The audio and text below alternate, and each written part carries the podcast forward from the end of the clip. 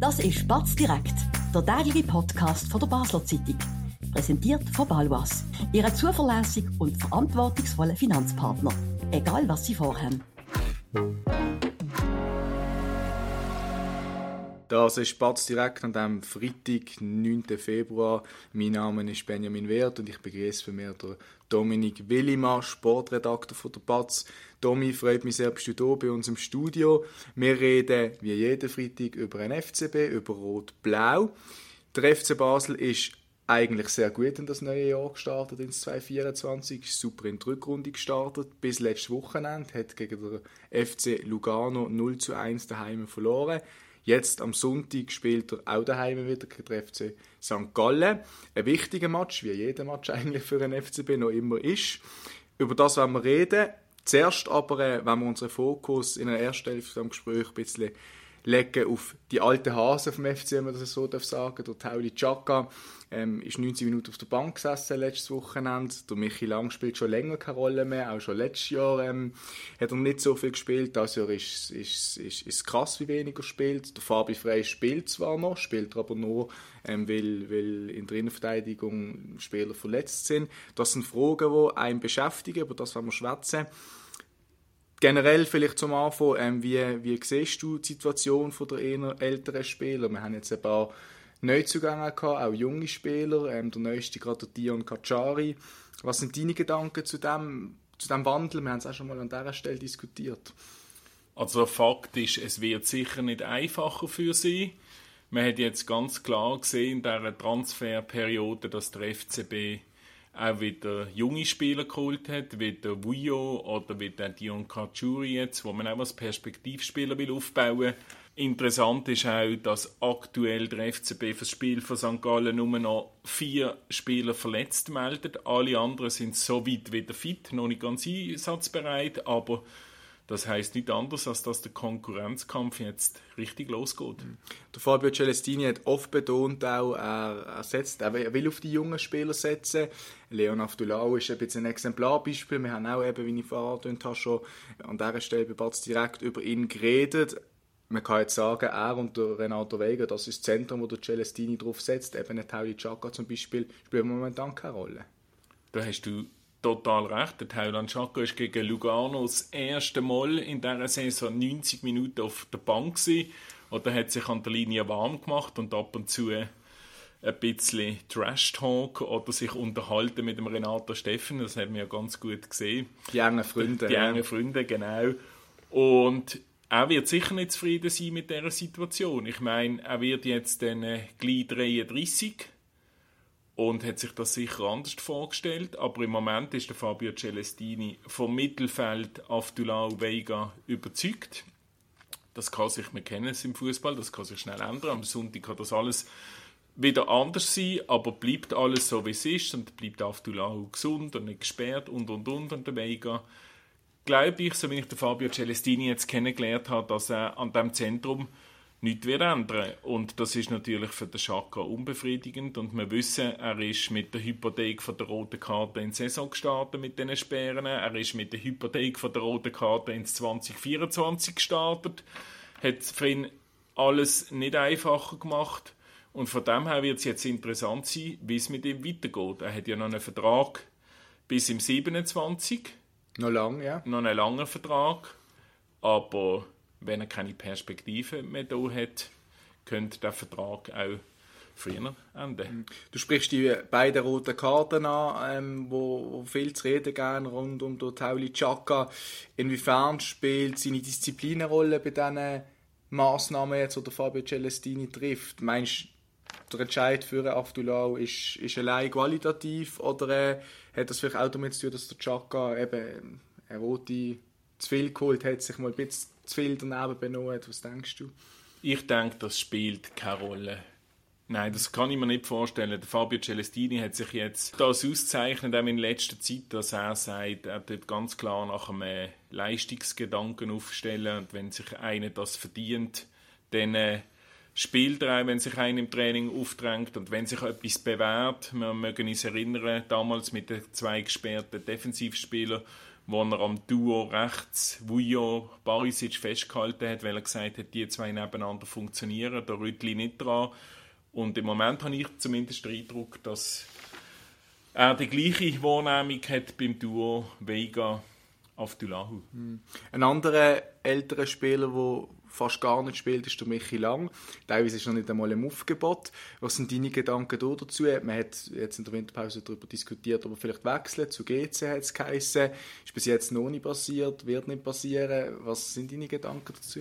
Vielleicht macht ihm der Fabio Celestini am Sonntag ein verspätetes Geburtstagsgeschenk, weil der Michi Lang ist gestern 33 geworden, gleich alt wie der Schaka, gleicher Jahrgang. Und der blankt natürlich auf einen Einsatz, weil seine Bilanz ist wirklich, wirklich bitter in dieser Saison. Er hat ganze zwei Matches über die volle Distanz gemacht und sein letzter Teileinsatz ist äh, am 12. November gewesen, also vor drei Monaten. Und das ist wahnsinnig. Vor drei Monaten hat er das letzte Mal gespielt. Und auch hinter seine Zukunft in Basel müssen wir ein großes Fragezeichen setzen, zumal jetzt Transferfrist noch läuft und er natürlich auf dem Transfermarkt wahrscheinlich nicht so sehr begehrt wird sein, durch dass er wenig bis nie gespielt hat. Aber der FCB in dieser Phase jetzt auch noch seine Kontingenzliste muss der Liga einreichen und da kann man Namen drauf tun, da kann man aber auch Namen streichen und wer weiß, es ist durchaus denkbar, dass der Name Michi Lang auf dieser Liste künftig wird fehlen, was nicht anders heißt, als dass er in der Liga nicht mehr dürfte spielen und das wäre natürlich für ihn sehr, sehr bitter. Ich finde die Entwicklung von Michi Lang extrem interessant. Ich meine, als er gegangen ist, 2018, glaube ich, wenn ich mich nicht täusche, hat er eine riesige Saison gespielt im FCB, viel Goal gemacht, viel Assist, ähm, international auch geschaut zu Gladbach, im ersten Jahr bei Gladbach auch Stammspieler gesehen, dann bei Bremen auch teilweise ein bisschen gespielt, ist zurückgekommen, im 21, wenn ich mich nicht täusche, oder? Und äh, irgendwie seitdem hart es ein bisschen. Ab und zu hat er, hat er eine Phase gehabt, wo er viel gespielt hat, auch letztes Jahr, ich mag mich erinnern an die Playoffs Conference League, hat er dort auch ein paar Kisten noch gemacht, aber sonst irgendwie ist er immer noch nicht ganz wieder angekommen, du in Basel. Was hat das für Gründe? was hast du dazu sagen? Er ist nicht mehr der Alte, das ist so. Natürlich, er ist älter geworden, ist vielleicht auch immer ein bisschen anfällig gewesen, verletzungsmäßig, muskulär.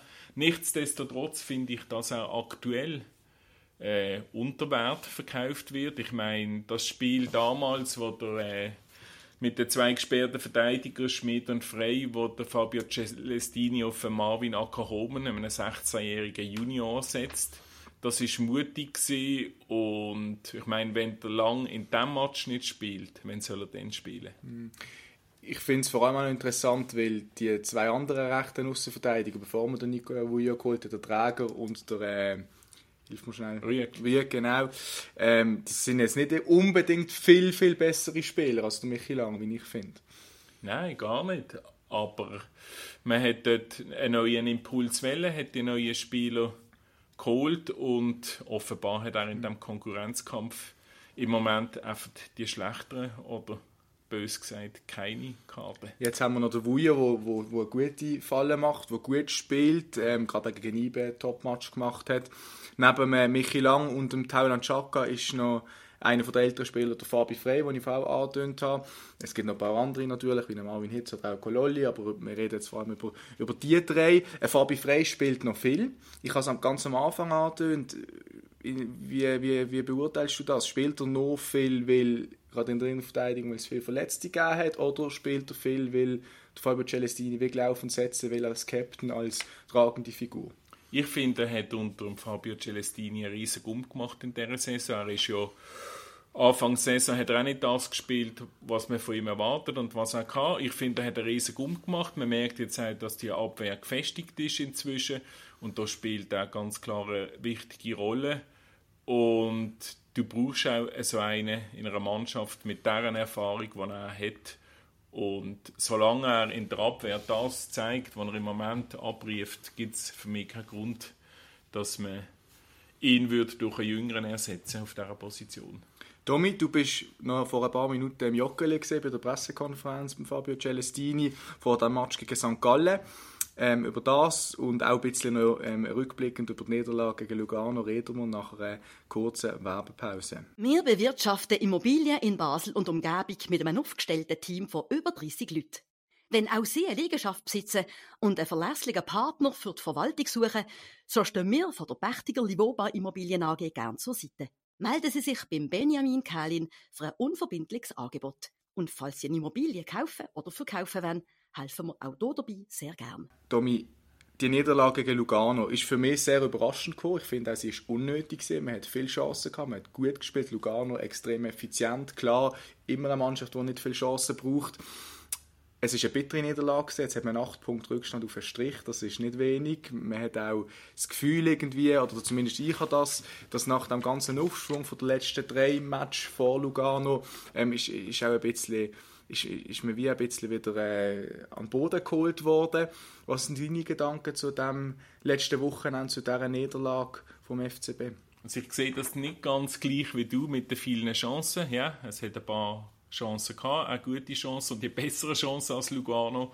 Aber so auf den letzten 30, 40 Metern ist für mich in diesem Match zu wenig vom FCB. Und Lugano ist, wie du es gesagt hast, äh, systemsicheren, eingespielten Gegner, ein abzockter Gegner mit einem äh, bärenstarken Renato Steffen vorne, der immer wieder ähm, Verteidiger an sich bindet und das Spiel unberechenbar macht und letztlich ein Goal geschossen hat. Es ist ein Rückschlag, ja, nach dem guten Start ins 24, aber, und das hat Fabio Celestini heute auch nochmal betont, man ist nach wie vor auf dem Weg und er ist nach wie vor mit der Entwicklung zufrieden. Was ihn am meisten gestresst hat an dieser Niederlage und offenbar auch die Mannschaft, wie er erzählt hat, ist, dass man den sechsten Platz jetzt nach dem tollen Start ins 24 im Visier hat oder anstrebt und dann verlierst gegen Lugano und die anderen spielen auch nicht so, wie es für den FCB sein sollte und plötzlich sind es wieder acht Punkte Rückstand. Er hat gesagt, mehr ein bisschen der Fakt, wo die Mannschaft ein bisschen abgerissen hat, nicht der Fakt, wie man gespielt hat, wie man auftreten ist und ja, er schaut zuversichtlich auf das Spiel vom Sonntag natürlich wieder. Kurze Anmerkung, äh, aus der Erfahrung vom letzten halben Jahr sind natürlich für mich auch schon fünf Chancen, viele Chancen wegen dem. Aber äh, aber äh, nein, du hast natürlich absolut recht. Ähm, reden wir über, über St. Gallen, die acht Punkte jetzt. Ich mag mich erinnern, wo man letztes Jahr gegen St. Gallen daheim geshootet hat, haben wir 2-0 gewonnen. Das ist auch so, unter dem Celestini auch so ein Match gewesen, wo man dann sich hat ein bisschen befreien im Abstiegskampf. Äh, was erwartet uns jetzt am, am, am Sonntag? Wie, äh, also der FCB St. Gallen immer schwierig, ist immer noch oben dabei. Äh, was hat Celestini dazu gesagt? Ähm, gerade auch nach dieser unnötigen Niederlage. Ja, also was er gesagt hat, ist einfach, dass er St. Gallen so erwartet, wie er sie immer erwartet, dass sie mit, voll, mit ihrer Energie, mit ihrer Power ins Spiel gehen, dass sie werden pressen, solange es geht, solange es notwendig ist, trotz der vielen Absenzen, die sie haben. St. Gallen kommt ja extrem ersatzgeschwächt ins Joggeli. Sie haben zwei Gesperrte, sie haben ganz viele Verletzte. Nichtsdestotrotz, der Fabio Celestini glaubt nicht, dass der Peter Zeidler mit seiner Mannschaft nach Basel kommt, nur um zu verteidigen. Er sagt, die werden genau los wie die Feuerwehr spielen wie immer. Und beim FCB ist klar, sie müssen, einfach, sie müssen vorne mehr Durchschlagskraft haben, auf den letzten Metern gefährlicher sein. Und denen, denke ich, ist, ist viel möglich. Wenn sie hinten so gut stehen, wie sie zuletzt gestanden sind und auf vorne noch einen Zacken zulegen. Und wir hoffen natürlich wieder auf den Tierno Barry, der ja in Winterthur gezeigt hat, dass es kann. Und es wäre schön, wenn er jetzt einfach mal im Joggeli in der Liga könnte jubeln könnte. Absolut, das sehe ich genau gleich. Du hast es angesprochen, St. Gallen hat viel Verletzte, der FCB weniger, wie du auch vorher gesagt hast. Wer ist zurück? Wie sieht es mit der äh, Aufstellung aus? Äh, hast du da noch ein paar News, die man verkünden kann? Ja, sicher ist, dass die beiden Neuzugänge Albion Ayeti und Dion Kachuri, dass die noch nicht dabei sind. Denen längt es noch nicht, die will man ja auch sachte anführen. Der Dion Kachuri ist im Moment individuell am Trainieren. Der wird am Montag offiziell dann zu 100% ins Mannschaftstraining einsteigen.